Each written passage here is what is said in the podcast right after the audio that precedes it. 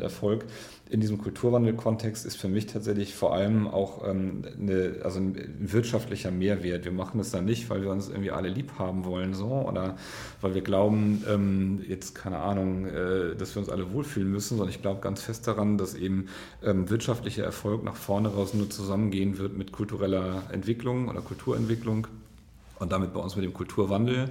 Und das ähm, an so einzelnen Cases zu beweisen, das war eigentlich so der, der, der Killer, wo das dann auch abgehoben ist, das Thema. Hallo Tobias. Hallo Jasmin. Hallo und herzlich willkommen zu einer neuen Episode des Workaround Podcasts. Mein Name ist Jasmin Werner und ich habe heute zu Gast Tobias Krüger von der Otto Group. Schön, dass du da bist. Schön, dass ich hier sein kann. Schön, dass wir es endlich geschafft haben. Wir überlegen ja auch schon seit einigen Monaten und haben jetzt endlich mal einen Termin gefunden. Also lange überfällig. Super, ja. dass wir jetzt äh, sprechen können. Tobias, mal so eine kleine Einstiegsfrage. Was hat dich denn heute schon zum Lachen gebracht? Gerade eben, dass du, als wir uns darüber unterhalten haben, äh, wie du am besten auf der Weihnachtsfeier im langen Kleid äh, singen wirst. Da freue ich mich schon drauf. Das sollte doch eigentlich noch ein Geheimnis bleiben. nee, alles, alles gut. Ähm, ja, Du hast als wichtiger interner Treiber eines Kulturwandelprozesses eine recht seltene Position in Deutschland. Dein Jobtitel ist Division Maker Kulturwandel 4.0 und du berichtest auch direkt an euren CEO Alexander Birken. Stimmt. Äh, lass uns einfach mal direkt ins Thema einsteigen. Also Anfang 2016 leitete Otto die radikalste Reform der Unternehmensgeschichte ein. In den zwei Jahren davor hattet ihr ca. 380 Millionen Euro Verlust, was euch dann dazu getrieben hat, eure Unternehmensstrategie nochmal komplett zu erneuern und in dem Zusammenhang auch gleichzeitig die bestehende Kultur zu hinterfragen. Was hat denn den Kulturwandel bei Otto oder wie hat der begonnen und wer mhm. hat den konkret initiiert? Ja, ich glaube, da gibt es unterschiedliche Perspektiven drauf. Ne? Also richtig ist, dass wir 2015 das erste Mal in der, in der Geschichte der Otto Group auf der Holding-Ebene einen ganz guten Verlust gemacht haben, nämlich knappe 200 Millionen damals. Und das ähm, schon viele bewogen hat, mal zu hinterfragen, ob das, was wir so in Summe tun, irgendwie richtig ist. Weil wir bis zu dem Zeitpunkt schon das Gefühl hatten, in der Digitalisierung an sich ganz gut aufgestellt zu sein. Also wir haben strategisch relativ viel gemacht, wir haben viele unserer großen Assets in die Transformation geschickt, wir haben neue Geschäftsfelder gebaut. Wir haben ähm, auch äh, in diesen Venture-Aktivitäten uns viel engagiert und mal irgendwie gemerkt, das reicht irgendwie nicht. Und ähm, zu dem Zeitpunkt bin ich noch in der Konzernstrategie gewesen und aus der Konzernstrategie heraus haben wir den Auftrag bekommen, tatsächlich vom Vorstand aufzubereiten, warum haben wir denn so viel Geld verloren und was müssen wir tun, damit wir nicht wieder so viel Geld verlieren.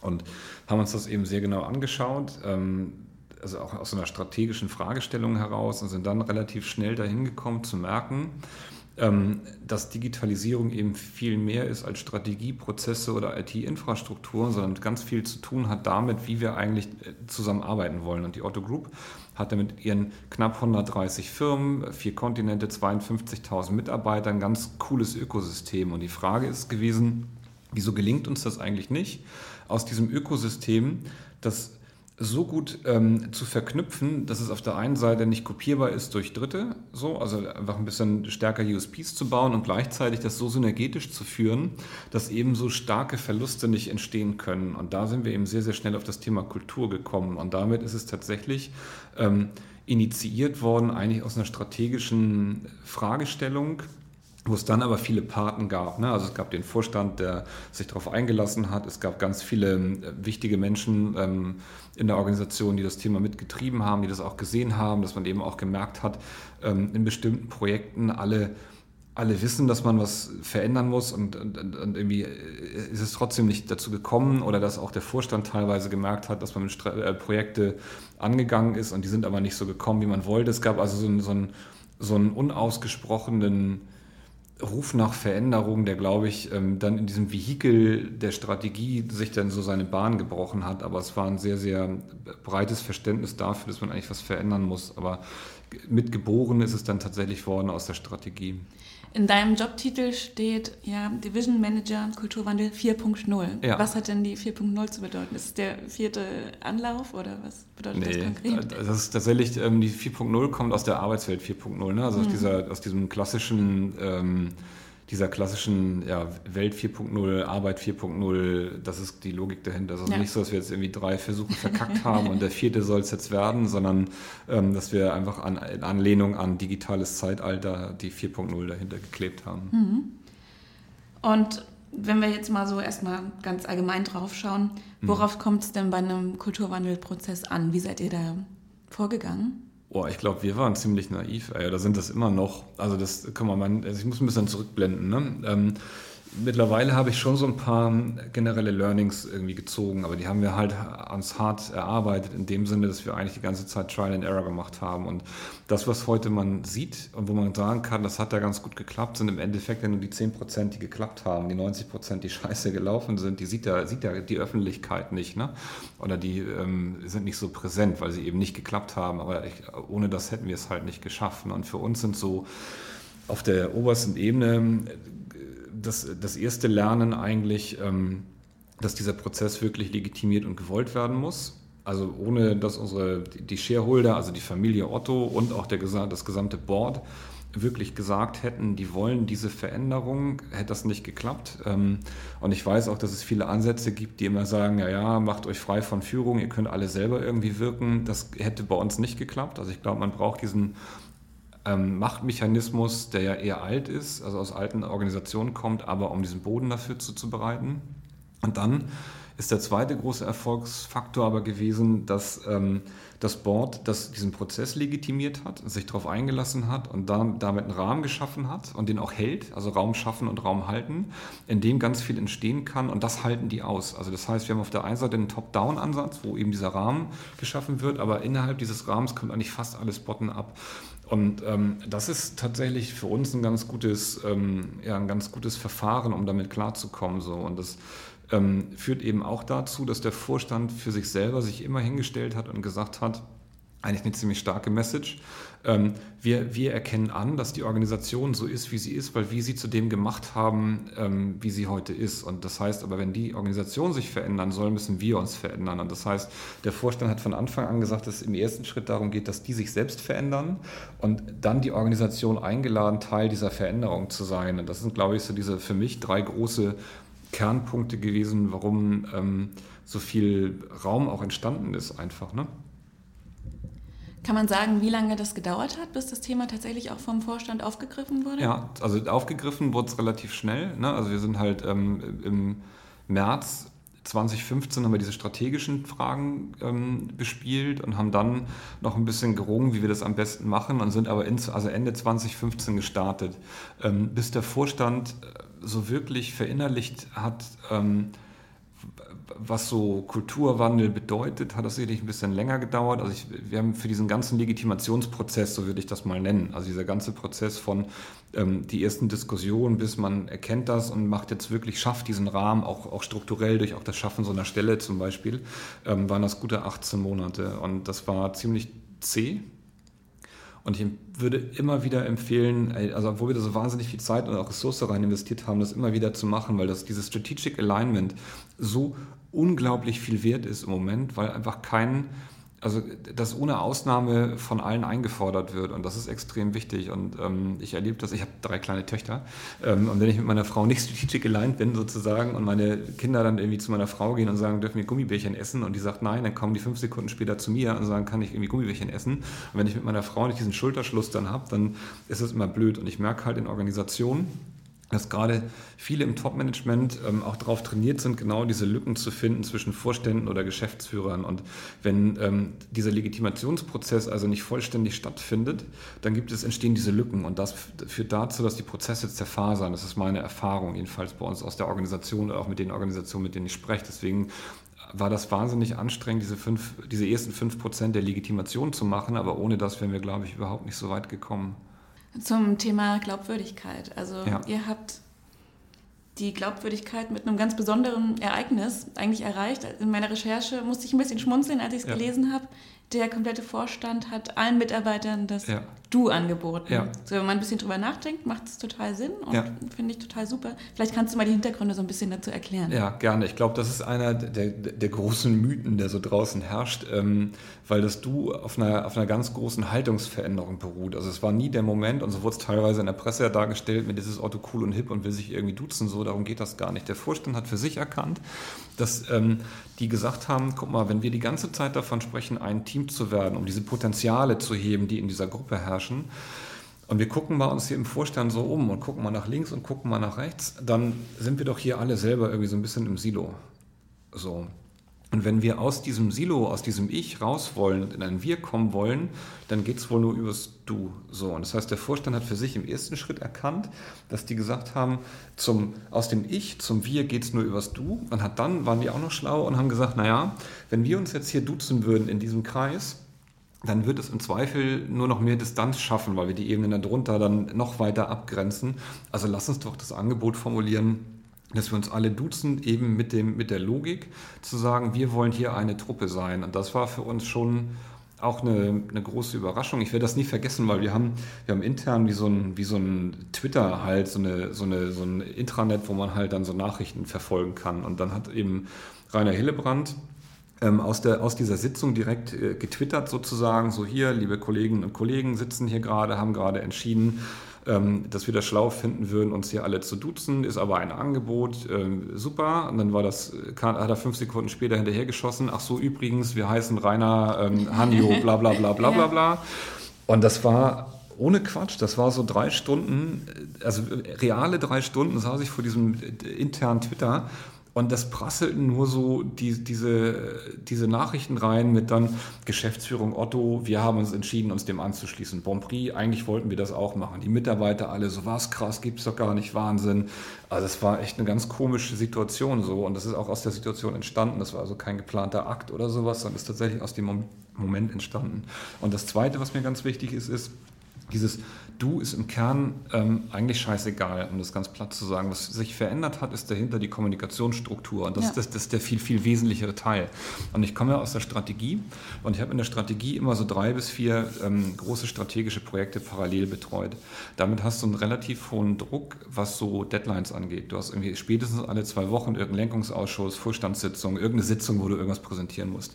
Das habe ich typischerweise früher gemacht. Ich habe also ähm, meinem Projektauftraggeber, irgendeinem Vorstand, eine E-Mail geschrieben und gesagt, lieber Herr äh, Lalala oder sehr geehrter Herr, Klammer auf, Name des Vorstands, Klammer zu. Anbei finden Sie ähm, zur Vorabstimmung für Projekt Bums ähm, am Termin X ähm, schon mal die Unterlage mit der Bitte um irgendwie Freigabe. Dann hat er da drauf geguckt, zurückgeschrieben, sehr geehrter Herr Krüger, ähm, finde ich gut, aber Option B, da fehlt mir irgendwas und hier irgendeine Kommazahl stimmt nicht, lalala, bitte anpassen. Dann habe ich das angepasst, ihm zurückgeschickt, er hat mir das freigegeben, ich habe das in diesen Kreis geschickt. So, das war so das typische Ritual. Ne? Und ey, das ist halt durch. Ne? Also wie machen wir das heute? Ich habe, wenn ich Routinen habe mit meinem Chef, dann schreibe ich dem einen Tag oder vielleicht, wenn ich wenn ich schaffe, auch zwei, drei Tage vorher eine E-Mail und sage, lieber Alexander, ich würde gerne mit dir über folgende fünf Punkte schreiben. Eins, zwei, drei, vier, fünf. So, und ich habe, meine PowerPoint-Dichte ist deutlich runtergegangen. Wenn ich Sachen zusammenfasse, ist es fast nur noch Word. Wenn wir Sachen ähm, verteilen mit dem Vorstand, kriegen alle gleichzeitig, die gleich, also gleichzeitig die gleichen Informationen. Es gibt keine, keine, keine Informationsgefälle mehr. Das sind Sachen, die sich viel stärker in dem System der Kommunikation verändert haben. Und das, das liegt bei uns eben an dem Du, das kann woanders anders sein. Und es hat eben auch Macht egalisiert. Es gab immer schon so Klicken im Vorstand. Also der eine hat mit dem anderen sich gut verstanden, die haben sich dann geduzt. Dann gab es einzelne Geschäftsführer, die haben Vorstände geduzt. Da wusstest du immer so, oh, die sind jetzt dicht beieinander und so. Das ist halt alles weg, ne? So, und dadurch schaffst du ganz andere Begegnungsflächen und ganz andere Gespr also Gesprächsebenen und ganz, ganz viel andere direkte Kommunikation. Es ist viel, viel wichtiger als dieses so, ey, ich kann hier jeden duzen so. Ja, ich finde das total spannend, was so eine relativ kleine Änderung eigentlich in der Kommunikation ausmachen kann. Alle sitzen Ja. auf einmal im gleichen Boot, man fühlt sich viel näher mit dem anderen links, Ja. rechts verbunden. Also bei uns war es auch aus der, aus der operativen hast du dich sowieso geduzt. Ne? Das heißt also, das Gefälle war eigentlich ein Machtgefälle. Ne? Du hast gesiezt, hast du nach oben, aber Ja. du hast zur Seite und nach unten hast du alles geduzt. Ja. Ne? Kannst du den Kulturwandel in Phasen einteilen und uns da mal einen Überblick geben? Und dazu vielleicht auch nochmal sagen, welche Initiativen habt ihr genau ins Leben gerufen? Ja, haben wir. Also ich, ich habe mental sozusagen Phasen und die sind auch, ähm, glaube ich, relativ normal. Also diese Phase Null mit erstmal der Prozess muss gestartet werden. Was war das Ziel da, ganz echt und ganz ehrlich, die Vorstände durch die Tür zu kriegen? Und ähm, im Sinne von, ähm, das, das Board hat schon immer Lust gehabt darauf, aber es war in unterschiedlichen Ausprägungen, ähm, wie stark so der Need ist sozusagen. Ne? Und das war so Phase Null, wirklich alle irgendwie dahin zu bekommen, dass sie anerkennen, dass es wirklich einen hohen Bedarf gibt und dass es auch ähm, eine, eine, eine wirtschaftliche Relevanz hat. Das war so Null sind wir so 2015 unterwegs. 16 war im Endeffekt die Findungsphase, so würde ich das nennen, das heißt, oder Orientierungsphase. Wir haben im Endeffekt wahnsinnig viel Aktivität gehabt auf einmal im Konzern, weil dieser Rahmen eben entstanden ist. Es ist aber sehr, sehr ähm, ja, unstrukturiert gelaufen, war eben viel Energie und wenig Richtung so. Und das war so 16. Seit 17, also 1.1.2017, gibt es dieses Kulturwandel-Team auch als Stabstelle. Da haben wir im ersten Schritt 2017 sehr viel professionalisiert. Das wäre so meine nächste Phase sozusagen, wo wir Prozesse professionalisiert haben, wo wir auch Frameworks ein bisschen gebaut haben, wo wir auch skaliert haben. Diese ganzen Themen. 18 ist jetzt das, wo wir angefangen haben, das in der, in der Organisation zu verankern. Was meine ich damit? Also mein Ziel ist, dass wir uns als Team möglichst schnell wieder auflösen weil ich glaube, dass Kultur nicht, das darfst du nicht als Katalysator von außen betreiben, das muss ja in deine eigene DNA wandern. Ja. Das heißt aber, dass die Verantwortung dafür eigentlich auch bei jedem Kollegen und jeder Kollegin liegen muss. Und dafür äh, müssen wir aber ähm, so uneitel sein, alles, was wir bauen an Produkten, an Ideen, dahin zu packen, wo es hingehört, in die Organisation und die Sachen nicht selber zu betreiben. Und das war so Schwerpunkt in 18. 19 wird der Schwerpunkt sein, ähm, uns noch stärker selber abzuschaffen, also im Endeffekt das viel stärker zu initialisieren. Idealerweise ist es dann so, dass wir in 19 auch die Internationalisierung noch ein bisschen stärker vorantreiben. Also wir sind schon, gibt schon Gesellschaften, die international auch sind, das ist aber noch nicht so strukturiert, wie ich mir das wünschen würde. 20 müsste dann idealerweise, ich denke mal so ein bisschen weiter, 20 müsste dann so idealerweise müsste man dahin kommen, dass man tatsächlich anfangen kann, äh, bei uns bestimmte Sachen zurückzubauen. Und 21 würde ich mir wünschen, dass man uns nicht mehr braucht. Ja, ich habe das auch in einem früheren Interview von dir gelesen. Ähm, was ist die größte Hürde gewesen bisher? Ja. Und dann meintest du auch, ja, dass es deine Position überhaupt noch gibt. Also ja, und das ist, also mhm. das ist, und auch da ganz offen, das ist jetzt nicht so gewesen, ähm, also ich, ich habe das 2017 sehr bullish formuliert und gesagt, unsere Vision ist, wir brauchen, also man schafft uns ab. Und ich bin von sehr, sehr vielen meiner Peers angesprochen worden, so mit, haha, das ist ja witzig. Ähm, dann, das ist ein guter Marketing-Move, so jetzt erzählst du das allen, und dann, aber eigentlich äh, kannst du jetzt ja schön die Welle reiten und schön Karriere auf dem Ding machen. So, ne? Und das hat relativ vieler Taten bedurft, um wirklich in der Breite, ähm, also gar nicht beim, jetzt beim Vorstand, sondern so in, in, meinen, in, in meinen Peers zu verankern, dass das ganz ernst gemeint ist. Ne? Mhm. Also es ganz real unser Ziel ist, dass, dass man uns nicht mehr braucht. So. Mhm. Auf Initiativen wollten wir noch eingehen. Ja. Ich hatte gelesen, ihr habt so einen sogenannten Kulturwandel-Newsletter. Ja eingeführt, ja. wo dann jeder Mitarbeiter, oder nee, vielleicht erzählst ja. du es mal, weil genau. ich krieg's gar nicht mehr zusammen. Also wir haben im Endeffekt ein Ökosystem. Also ich, ich denke eh, das ganze Thema Kulturwandel bei uns als Plattform. Es gibt auch nicht den Kulturwandel, sondern jede eigene Gesellschaft hat im Endeffekt einen eigenen Veränderungsprozess. So. Und das ist auch extrem wichtig, weil Kultur ja immer sehr kontextbezogen ist. Also muss jede Firma für sich einen Weg finden und selbst in einer Firma muss ja jede Abteilung für sich irgendwie definieren, was das für die bedeutet. Und deswegen heißen die Prozesse auch unterschiedlich. Bei Bonprix sind es Must-Win-Battles, in der EOS ist Cultural Journey, in der Hermes Fulfillment äh, heißt es Fürwandel. Also es gibt ganz viele unterschiedliche Prozesse. Und was wir gemerkt haben, ist, dass wir ähm, um diese Organisation zu befähigen, eigene Veränderungsprozesse zu bauen, ähm, ein bestimmtes Ökosystem brauchen. Und das denken wir eben sehr stark in so einer Plattform im Sinne von, wir schaffen eigentlich nur Infrastrukturen dafür, dass Dinge passieren. Und ein großer Layer dieser, dieser Plattform ist eben der Kommunikationslayer. Und was machen wir da? Wir haben also unterschiedliche ähm, Kanäle, um Mitarbeiter zu, äh, zu erreichen. Das ist also Intranet klassischerweise. Wir haben diesen Newsletter. Es gibt aber mittlerweile auch eine Otto Group To Go App, heißt die, wo du im Endeffekt als Mitarbeiter alle Intranets in deiner Hosentasche hast. Und wir haben dazu noch weitere ähm, digitale Layer aufgebaut, wie so eine KW Ready App zum Beispiel, ähm, wo du dann spielerisch unterschiedliche Technologien auch noch ausprobieren kannst. Und dieser Newsletter ist deswegen ganz wichtig, weil der natürlich ähm, in der Breite wahnsinnig viele Mitarbeiter erreicht. Also wir können einfach sehr, sehr schnell sehr viele Leute erreichen. Und das Tolle ist, dass, dass seitdem das Ding gibt, die, die Öffnungsraten sehr, sehr hoch sind. Also es schwankt immer zwischen 60 und 70, äh, je nach Thema halt, aber so in der mhm. Größenordnung. Das Ding kriegen irgendwas zwischen 20 bis 25.000 Mitarbeiter. Das heißt, wir erreichen jede Woche, das Ding kommt immer einmal am Freitag, mindestens 12.000 Kolleginnen und Kollegen, die halt über Content informiert werden. Und das Spannende bei diesem Content ist wiederum, dass wir das nicht redaktionell casten und wir haben jetzt ein riesen Redaktionsteam, was quasi hinten dann die Artikel schreibt, sondern wir haben ähm, aus der Crowd sozusagen Content, der da reinkommt, also über Veranstaltungen, über konkrete Veränderungen, Leuchtturmprojekte, aber teilweise auch einfach Anfragen, mit wer kann mir hier helfen. Ähm, und dadurch, ähm, glaube ich, ist es überhaupt gelungen, das Ding so zu skalieren. Ne? Also ich glaube, wenn du da jetzt zehn Redakteure hättest, die da irgendwie irgendwie Kram zusammenschreiben, wäre das viel schwieriger. Ne? Und das ist dann im Endeffekt dieses das eine Format. Ne? Hm. Ja, und so sind es ja auch echte Geschichten von den Mitarbeitern, genau. die sich dann wiederfinden und auch angesprochen fühlen. Ja. Mhm. Was natürlich auch ganz klar ist, dass es dann in so einem Riesenkonzern auch Widerstände gibt. Also dass da nicht jeder. Was? Bei uns gibt es sowas gar nicht. dass da nicht, glaube ich nicht, dass da nicht jeder mitspielt und sich viele ja. vielleicht auch, ähm, vielen ist es vielleicht egal oder manche sagen, nee, da will ich überhaupt nicht mit dabei sein. Wie geht ihr dann mit so Widerständen um oder wie, was macht ihr gegen Ängste? Ja, ich glaube, es sind zwei unterschiedliche Facetten. Ich fange mal bei den Widerständen an. Also Widerstände hat es bei uns natürlich ganz viel gegeben.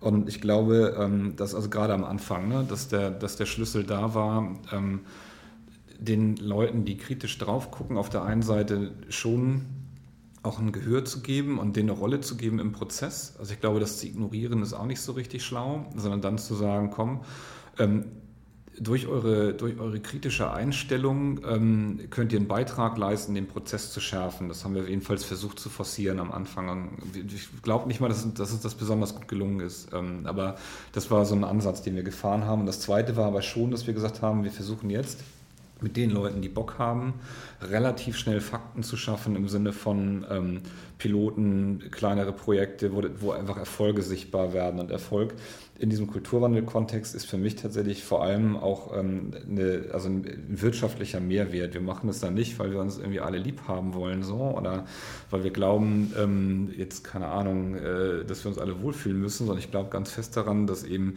ähm, wirtschaftlicher Erfolg nach vorne raus nur zusammengehen wird mit kultureller Entwicklung oder Kulturentwicklung und damit bei uns mit dem Kulturwandel. Und das ähm, an so einzelnen Cases zu beweisen, das war eigentlich so der, der, der Killer, wo das dann auch abgehoben ist, das Thema. Und ähm, das ist so die, das eine Thema. Das andere ist, das viel schwieriger als die lauten Kritiker sind ja die stillen, ne? also die, die ähm, nicht reden oder sabotieren. Und mittlerweile ist es bei uns so, dass wir eigentlich ist so ein bisschen jetzt ein Spruch fürs, fürs, für den Kalender so, der Prozess ist schlauer als die Menschen. Der Prozess das gezeigt hat. Also wir haben so einen Tipping Point erreicht, wo sichtbar wird, wenn du nicht mehr dran teilnimmst, um das ganz platt zu machen bei dem Du, ähm, haben halt, wenn ich jetzt auf die, auf die Otto Group Holding gucke, also auf das Konstrukt der Holding oben drüber, ich glaube, da sind 20 Direktoren drin, 19 haben sofort gesagt, ich bin dabei, einer nicht das ist dann ultra sichtbar. Ne? Oder wenn wir jetzt in den, in den, in den ähm, deutschsprachigen Raum im Portfolio gucken, sind mittlerweile alle Firmen haben eigene Prozesse, nur eine nicht. So, da muss ich, da muss ich ja gar nicht mehr intervenieren. Es ist so sichtbar und es wird dir so auf dem Tablett gereicht, dass du jetzt überlegen musst, wie gehe ich denn damit um? Und mhm. dann gibt es halt unterschiedliche Methoden, damit umzugehen. Kannst intervenieren, kannst auch sozialen Druck aufbauen und so weiter und so weiter. Das Thema Angst ist für mich ein anderes Thema, weil Angst ähm, eine, eine viel breitere ähm, Personengruppe trifft als Widerstand sozusagen. Also es gibt, ich erlebe weniger Leute, die wirklich ähm, krass das Thema nicht wollen, so, als dass ich Leute erlebe, die eine Unsicherheit spüren. Ne? Ja.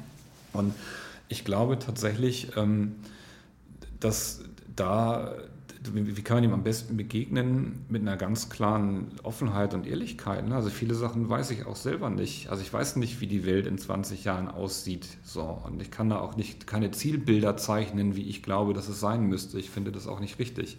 Aber ich finde, das zu thematisieren und zu sagen, ich weiß es eigentlich nicht. Ähm, und weil wir es nicht wissen, müssen wir uns jetzt eigentlich gegenseitig, und das ist auch der Paradigmenwechsel, befähigen, dass wir, egal was da kommt, gemeinsam meistern können, das schafft dann wieder Sicherheit. Und das versuchen wir sehr stark über Dialoge zu machen.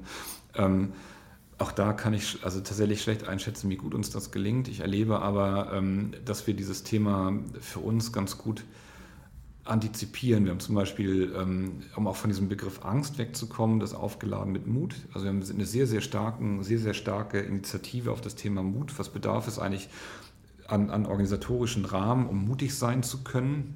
wir haben Mutfestivals gehabt, es gibt Mut, ähm, ja, Mutinitiativen, Mutmacher. Ähm, also wir haben ganz viel um dieses Thema Mut gebaut sozusagen. Ne? Und ähm, ich hoffe so, dass wir da genug ähm, Ängste mit adressiert bekommen. Wie gelingt euch das, den Kulturwandel in den Einzelgesellschaften, also Bauer, Hermes, About You und so, zu integrieren? Geht da euer Team mit rein oder werden da so eigene Initiativen gebildet, die das also vorantreiben? Ist, genau, sind, wir haben, sind da relativ, ähm, also ich bin am Herzen Stratege, relativ platt unterwegs und sagen, es gibt also in den, in den Organisationen Bedarf nach Kulturwandel und den gibt es tatsächlich, nachdem wir die ersten Cases hatten, wo Geschäftsführer, das waren unsere, waren unsere größten ja, unsere größte Marketingreferenz, dass sich Geschäftsführer gegenseitig erzählt haben, dass es schlau ist, mit uns was zu machen, weil deren, weil deren Geschäftsergebnisse besser werden, wenn sie Themen mit uns gemacht haben.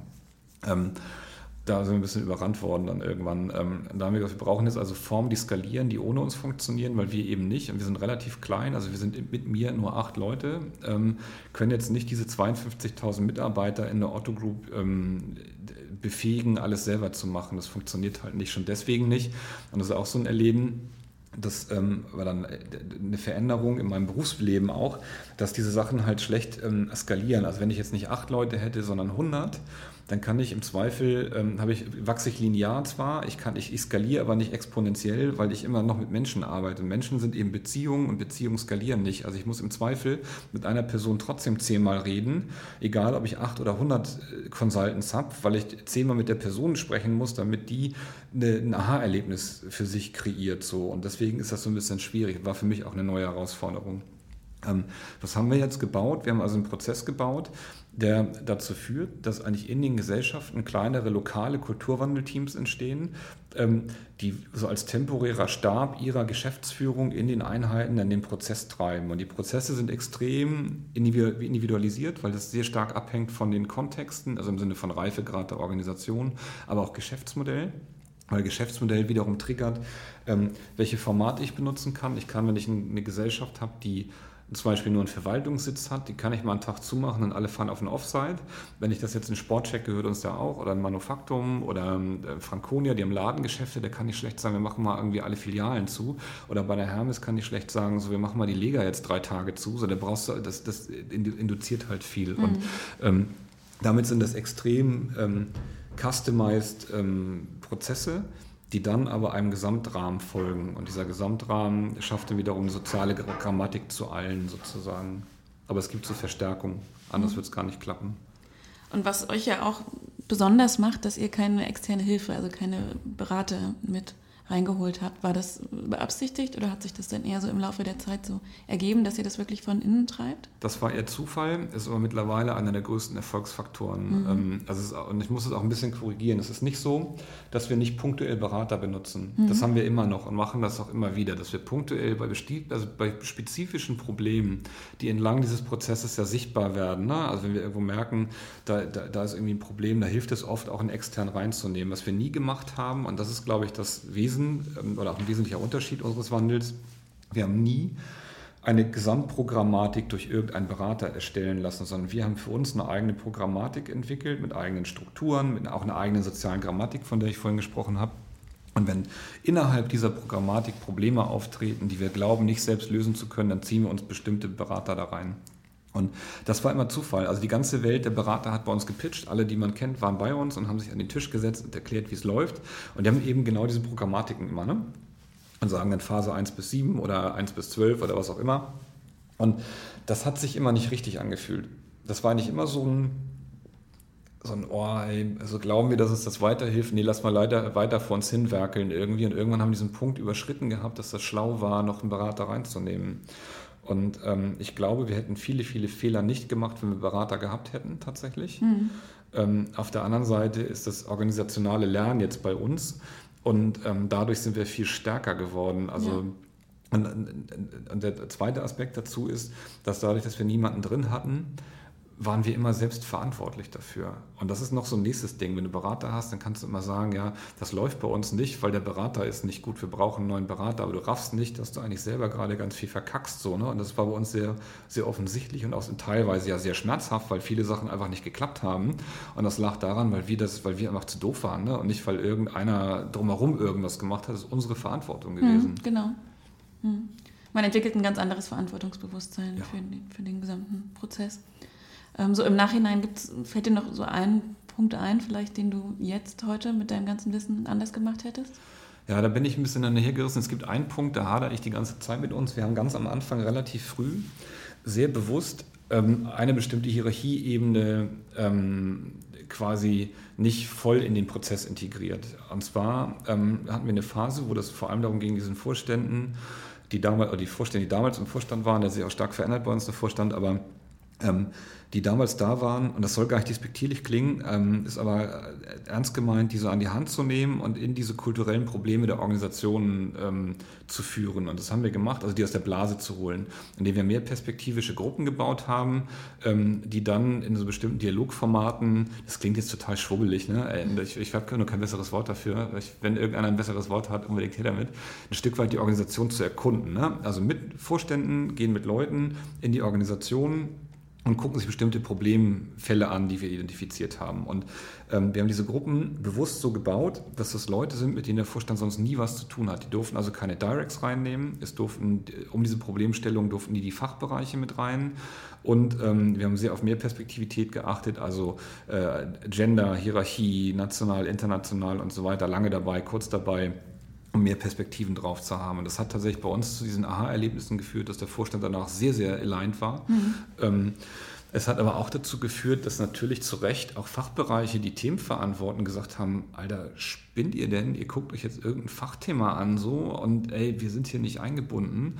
Oder eben Directs von Vorständen gesagt haben, geht's noch? Ey, jetzt kommt irgendwie mein Vorstand immer wieder zu mir, quatscht mich irgendwie voll, weil so eine Truppe äh, von Laienspielern dem jetzt irgendwas ins Ohr geflüstert hat. So, ne? Und da bin ich mir bis heute nicht ganz sicher. Ne? Also glaube ich, dass der Prozess ähm, genauso gut und radikal gewesen wäre, wenn die Gruppe dabei gewesen wäre, weiß ich ehrlich gesagt nicht. Ne? Haben wir danach riesen Trieben gehabt, die alle wieder einzubinden. Ja, das hat auch teilweise bis heute nicht geklappt. Ne? Also es gibt immer noch Leute, die auf uns ähm, sauer sind und sagen, spinnt ihr denn irgendwie, ich, ich nehme euch das total krumm so. Ne? Und das ist nicht, nicht trivial, aber es ist halt, wie es ist. Und ähm, es hat ja auch am Ende dann tatsächlich zu diesem Prozess geführt, wie er heute ist. Aber da, da, da denke ich immer noch so, oh, war das wirklich schlau, das so zu machen? Hätte man das nicht eleganter lösen können? Aber ich kriege auch nicht so richtig eine Lösung dafür. Mhm. Kommt vielleicht noch. Ja. Ähm, ich würde gerne abschließend mit dir nochmal so zum Thema Führung sprechen. Ja. Wie ändert sich Führung gerade aktuell in Unternehmen, speziell auch bei der Otto Group? Und was sind deiner Meinung nach Aufgaben, neue Aufgaben, die Führungskräfte jetzt wahrnehmen müssen? Also ich erlebe das so auf drei unterschiedlichen Ebenen. Also ich erlebe ein, also auf der einen Seite, dass es eine ganz große Entkopplung gibt von ähm, diesen, ich würde es mal People Lead nennen und, und Skill Lead, also das, was, was ich wirklich kann, mein Expertentum, weil bei uns ähm, eben sich das Expertentum immer weiter der auseinander ähm, ja, verfeinert sozusagen und das wird immer fragmentierter, das Wissen. Und damit kann der Chef gar nicht mehr das wissen, was er früher mal vor 10, 15, 20 Jahren wusste und kann nicht mehr der Experte sein. Und dadurch entstehen halt bestimmte Situationen. Also das eine ist, dass damit eine Führungskraft andere Fähigkeiten braucht. Also muss deutlich empathischer sein, muss viel, viel stärker so als Umfeldmanager agieren können, muss viel mehr so ein Developer sein, sowohl für das Team als auch für deinen Bereich. Ähm, das heißt, diese Expertenrolle der Führungskraft, glaube ich, verschwindet. Ähm, ich erlebe gleichzeitig eine zweite, eine zweite Auflösung sozusagen. Dadurch, jedenfalls ist es bei uns so, dass immer mehr in Projekten gearbeitet wird. Hast du eben auch die Trennung zwischen Functional Lead, und diesem, diesem People- und Skill-Lead. Also das heißt auch die Mitarbeiter, die du führst, sind im Zweifel, ähm, hängen, also sitzen die gar nicht mehr auf deinen Flächen so und die hängen zwar formal unter dir, die sind aber, die erlebst du gar nicht mehr, weil die ständig in Projekten unterwegs sind. Und das ist die nächste Herausforderung. Das heißt, dieses klassische, ich bin der Chef, ich weiß am meisten, erzähle das meinen Mitarbeitern, die sitzen auch den ganzen Tag bei mir, zerbröselt immer mehr. Ne? Und dadurch ähm, ist dieser Functional Lead, ähm, kriegt eine neue Rolle, der People Lead kriegt eine neue Rolle und im Endeffekt dieser Skill Lead ja auch, weil irgendeiner muss am Ende ja auch sagen, ist es denn fachlich ähm, schlau, was da passiert? Und was wir bei uns in der Gruppe machen, ist tatsächlich, dass wir sehr, sehr stark experimentieren damit. Also es gibt in der otto.de zum Beispiel die ersten Bereiche, die ähm, wirklich disziplinarische Führung von der fachlichen Führung getrennt haben. Und das gucken wir uns das mal an und gucken, ob das klappt. So. Oder wir haben ähm, klassische Holocracy-Ansätze in anderen Tochtergesellschaften, wo wir eben drauf gucken und sagen, was passiert denn da jetzt eigentlich? Und da wir da auch nicht genau wissen, was ist so das Schlauste, ist es eher so ein gemeinsames Üben jetzt und rausfinden, mhm. was da genau passiert. Ja. Und ähm, aber ich erlebe eine starke Differenzierung. Das Zweite, was ich glaube, was stattfindet, ähm, was ich mir tatsächlich auch sehr wünschen würde, ist, dass ähm, diese Themen von Karriere, Geld, ähm, sich stark von Führung entkoppeln. Also es gibt auch bei Otto zum Beispiel oder in der Otto Group mittlerweile starke Fachkarrieren, die, die im Endeffekt in der Wertigkeit gleichwertig sind zu, zu ähm, Führungslaufbahnen. Ähm, und ich glaube, dass Führung immer weiter geerdet werden wird zu einer, oder würde ich es mir jedenfalls wünschen, zu einer normalen Funktion. Denn das Führung genau, also die Führung dieser People Lead genauso viel wert wie jemand, der halt hardcore geil programmieren kann.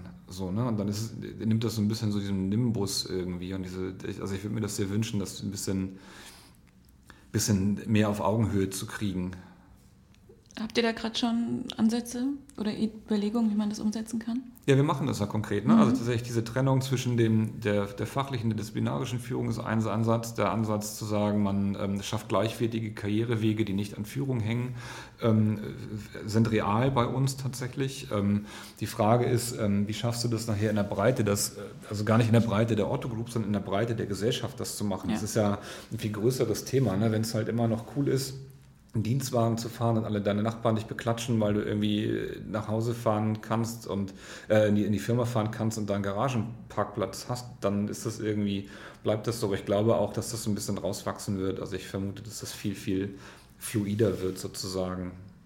Aber ich weiß nicht, wie das bei euch ist. Aber bei uns ist es also tatsächlich an vielen Ecken so gewesen. Ich bin ja lange Führungskraft auch schon und gute Mitarbeiter habe ich auch irgendwann gehaltlich nur noch entwickelt gekriegt, wenn ich die in Führung gebracht habe. Es ging gar nicht anders. Ich konnte also nicht sagen, Mensch, der Klaus ist ein cooler Typ, ich, der kriegt jetzt mal 10% mehr, weil die Gehaltsbänder einfach gedeckelt sind und dann ist ja das nächste Gehaltsband kannst du gerne machen. Dafür musst du jetzt aber führen können. So. Und diese Systeme aufzubrechen, da sind wir bei uns gerade bei. Ähm, aber das ist halt ein viel größeres Fass so, ne? Ja. Ich habe jetzt zum Abschluss des Workaround-Podcasts ja. noch so drei persönliche Fragen an Bitte. dich. Das äh, mache ich immer so mit jedem Gast, also einfach um dich auch noch mal ein bisschen mehr ja. kennenzulernen. Hm, ich würde mal starten mit, wenn du die Möglichkeit hast, einen TED-Talk zu halten über ja. ein Thema, worüber du sonst nicht so sprichst. Worüber würdest du denn dann referieren? Ich habe gerade einen gehalten, insofern ist das, bin so, ich total cool. befangen.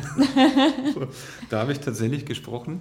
Ich sag's mal auf ganz platt, was ich früher, was ich früher persönlich für einen Satansbraten war. Ich war ein ganz schlimmes Kind. Ähm, also ich hatte oder hatte, habe ähm, vier Brüder und meine Mutter ist mit fünf Kindern, ähm, glaube ich, äh, ganz gut gestresst gewesen. Und mit fünf das, Jungs? Äh, wow. war das mittlere von fünf Kindern und war dann auch noch so ultra rabaukig mhm. und habe ähm, darüber gesprochen, ähm, was die, also im Kern dann gesprochen, äh, nicht nur über mich als Satansbraten, sondern vor allem darum, wie eigentlich die, der Musterbruch meiner Eltern dazu geführt hat, dass ich nicht im Knast gelandet bin, sondern heute hier sitzen kann.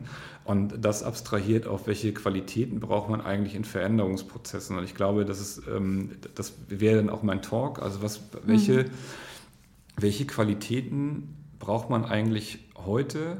Um für die Welt von morgen bereit zu sein. Und ich glaube nicht, dass es die sind, die uns zum Heute geführt haben. Also das, was früher uns erfolgreich gemacht hat, auch global als Wirtschaftsstandort Deutschland, das wird nicht reichen, ne? Mhm. glaube ich nicht dran. Mhm. Wo hast du den Talk gehalten? In Hamburg? In Hamburg, ja. Mhm. Das war, ich, war intern, ja. Ich weiß gar nicht, ob der überhaupt öffentlich ist, aber naja, egal. Wenn ich den Link finde, werde ich es äh, reinstellen. Ja. ähm, und die nächste Frage. Gibt es etwas, was du gerade lernst, was du noch nicht kannst? Es gibt ultra viele Sachen, die ich nicht kann und die ich lerne. Ich überlege gerade, was sind so die, die Sachen. Also es gibt wahnsinnig viel, was ich lernen würde, wenn ich mehr Zeit hätte, dadurch, dass ich drei kleine Töchter habe, bin ich so ein bisschen zeitlich eingespannt. Ich lerne, was ich tatsächlich jeden Tag lerne, aber ein bisschen kann, ist Indonesisch tatsächlich. Mhm. Also ich habe mir ähm, so Sprach-Apps runtergeladen. Ich bin mit meiner Frau, ähm, habe ich mal in Indonesien studiert und ab danach meine erste Elternzeit waren wir auch da. Und ähm, das äh, ist irgendwie so, weiß gar nicht warum, so ein bisschen Spleen, dass ich denke so, wow, wie cool ist denn das, die Sprache weiter zu betreiben? Weil ich finde, Sprache ist so ein, so ein sehr starker Ausdruck auch von Kultur. Ne? Also beschreibt jemand was, welche Begriffe benutzt er, welche gibt es, welche gibt es auch nicht. Und ähm, das lerne ich, das würde ich noch viel besser können am liebsten. Also Indonesisch würde ich gerne können. Ich würde gerne Motorrad fahren, kann ich auch nicht. Ich würde gerne, ähm, wenn ich das könnte, würde ich echt gerne auch so ein bisschen Musik machen können, kann mhm. ich auch nicht. Es gibt viele Sachen, die noch vor mir liegen. Was heißt Hallo, wie geht's dir auf Indonesisch? Hallo ist, äh, Hallo ist einfaches Hi und wie geht's dir ist Apakaba. Apakaba. Apakaba. Dann kannst du sagen Bike Bike, Bike Bike Sacha. Wieder was gelernt. Ja. und fällt dir etwas ein, ähm, wo du in der Vergangenheit ganz anders darüber gedacht hast und jetzt ähm, da dein, deine Sichtweise drauf äh, komplett verändert hast? Ja, auch ganz viel. Ne? Also guck mal, das macht ja auch was mit mir. Ne? Guck mal, ich bin sozial mhm. sozialisiert in strategischen Umfeldern. Das heißt, ich habe immer in Stäben für Vorstände gearbeitet, meistens mit strategischen Fragestellungen. Und meine Chefs waren fast immer ehemalige Partner aus Unternehmensberatung. So. Und so, das ist so, so ist, bin ich groß geworden. Ne? Also im Sinne von Anzug tragen, ähm, der Schlips steht genau am Gürtel und kein Millimeter drüber oder drunter und die Schuhe sind immer durchsozialisiert, hier so durchgewienert äh, und so.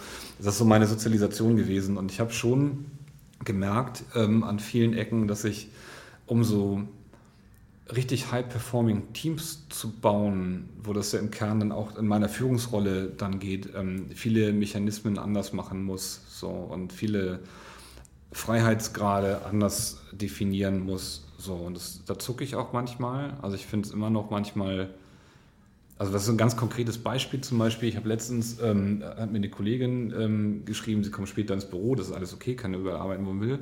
Und sagte dann, ja, ähm, und danach bin ich dann da eine Stunde und dann gehe ich erstmal für zwei Stunden zum Friseur. So, und dachte ich, oh fuck, man, das hätte mich in der Strategiezeit, hätte ich gedacht, das geht nicht. Dann hätte ich mir gesagt, die spinnt wohl irgendwie so 13 bis 15 Uhr zum Friseur, so muss sie irgendwie abends oder morgens machen. Mhm. Und da habe ich dann gesagt, also da habe ich mir, mir so einen Reflex gemerkt und gesagt so, ey, eigentlich ist das ja scheißegal, weil die Ergebnisse, die sie bringt, sind da alle gut so und dann wird die abends zwei Stunden länger machen, das ist alles in Ordnung so. Ne? Aber diese, das sind so, das merke ich an mir dann tatsächlich. Ne? Oder ich habe ähm, anderes Beispiel, um nochmal im Konkreten zu bleiben. Wir haben für den, für den Kulturwandel ganz am Anfang 2015 One-Pager geschrieben. So, um, um zu schreiben, ähm, um, diese, um diese, diese Themen, die wir da kristallisiert haben, nochmal auf eine Seite runterzuschreiben. Und wir hatten eine sehr strenge Deadline, sind da ein bisschen in Druck gekommen und haben dann also nachts da gesessen und diese Texte geschrieben und korrigiert. Und ich werde das nie vergessen, wir haben einen Text geschrieben, der drehte sich so um 80-20. Ne? Ey, und dann sitzt du da morgens um zwei und schreibst so einen Text über 80-20 und zehn Leute gucken drüber und korrigieren so Kommas. Ne? Mhm. Und das habe ich in dem Moment nicht so gerafft, aber im Nachhinein denke ich, Alter, wir haben halt null das gelebt, was wir da aufgeschrieben haben. Ne? Nie. Also wir waren bei 200 Prozent so. Und das würde ich, das würde ich auch in meiner, da war ich auch in der Führungsrolle und gesagt, ja. das muss jetzt ja. aber so sein. Ne? Mhm. Das würde ich nie mehr machen. Ey. Das machen wir auch nicht mehr. Also das ist genau das, was ich vorhin gesagt habe. Wenn wir Unterlagen rausgeben, und da steht Arbeitsstand drauf, dann sind das halt echt hingeskrippelte ein Stück weit hingerotzte Sachen auch so. Ne? Das halten wir mittlerweile alle aus. Also diese, diese Sachen sind deutlich. Da habe ich auch mich selber in meinen Arbeitsweisen deutlich verändert. Und das ist eher so die Spitze des Eisberges. Da gibt es bestimmt noch viel mehr drunter. So. Mhm. Ja, wunderbar, Tobias. Dankeschön. Das ja, war unser zu Interview. Danke dir. Danke für deine Zeit. War wirklich cool. Gerne. Dankeschön. Liebe Hörerinnen und Hörer, das war das Interview mit Tobias Krüger von Otto. Ich hoffe, euch hat es gefallen. Ich fand es auf jeden Fall super spannend. Ich würde mich freuen, wenn ihr das Interview weiterleiten könntet an Freunde, an Familie, an Kollegen, an allen, die das auch interessieren könnte, das Thema. Ähm, ansonsten könnt ihr natürlich gerne auch den Kanal Workaround abonnieren. Dann bekommt ihr immer die nächste Folge direkt aufs Handy. Push-Nachricht. Am Montag kommt immer die neueste Folge. Ich freue mich aufs nächste Mal, sagt Tschüss und wünsche euch noch einen schönen Tag.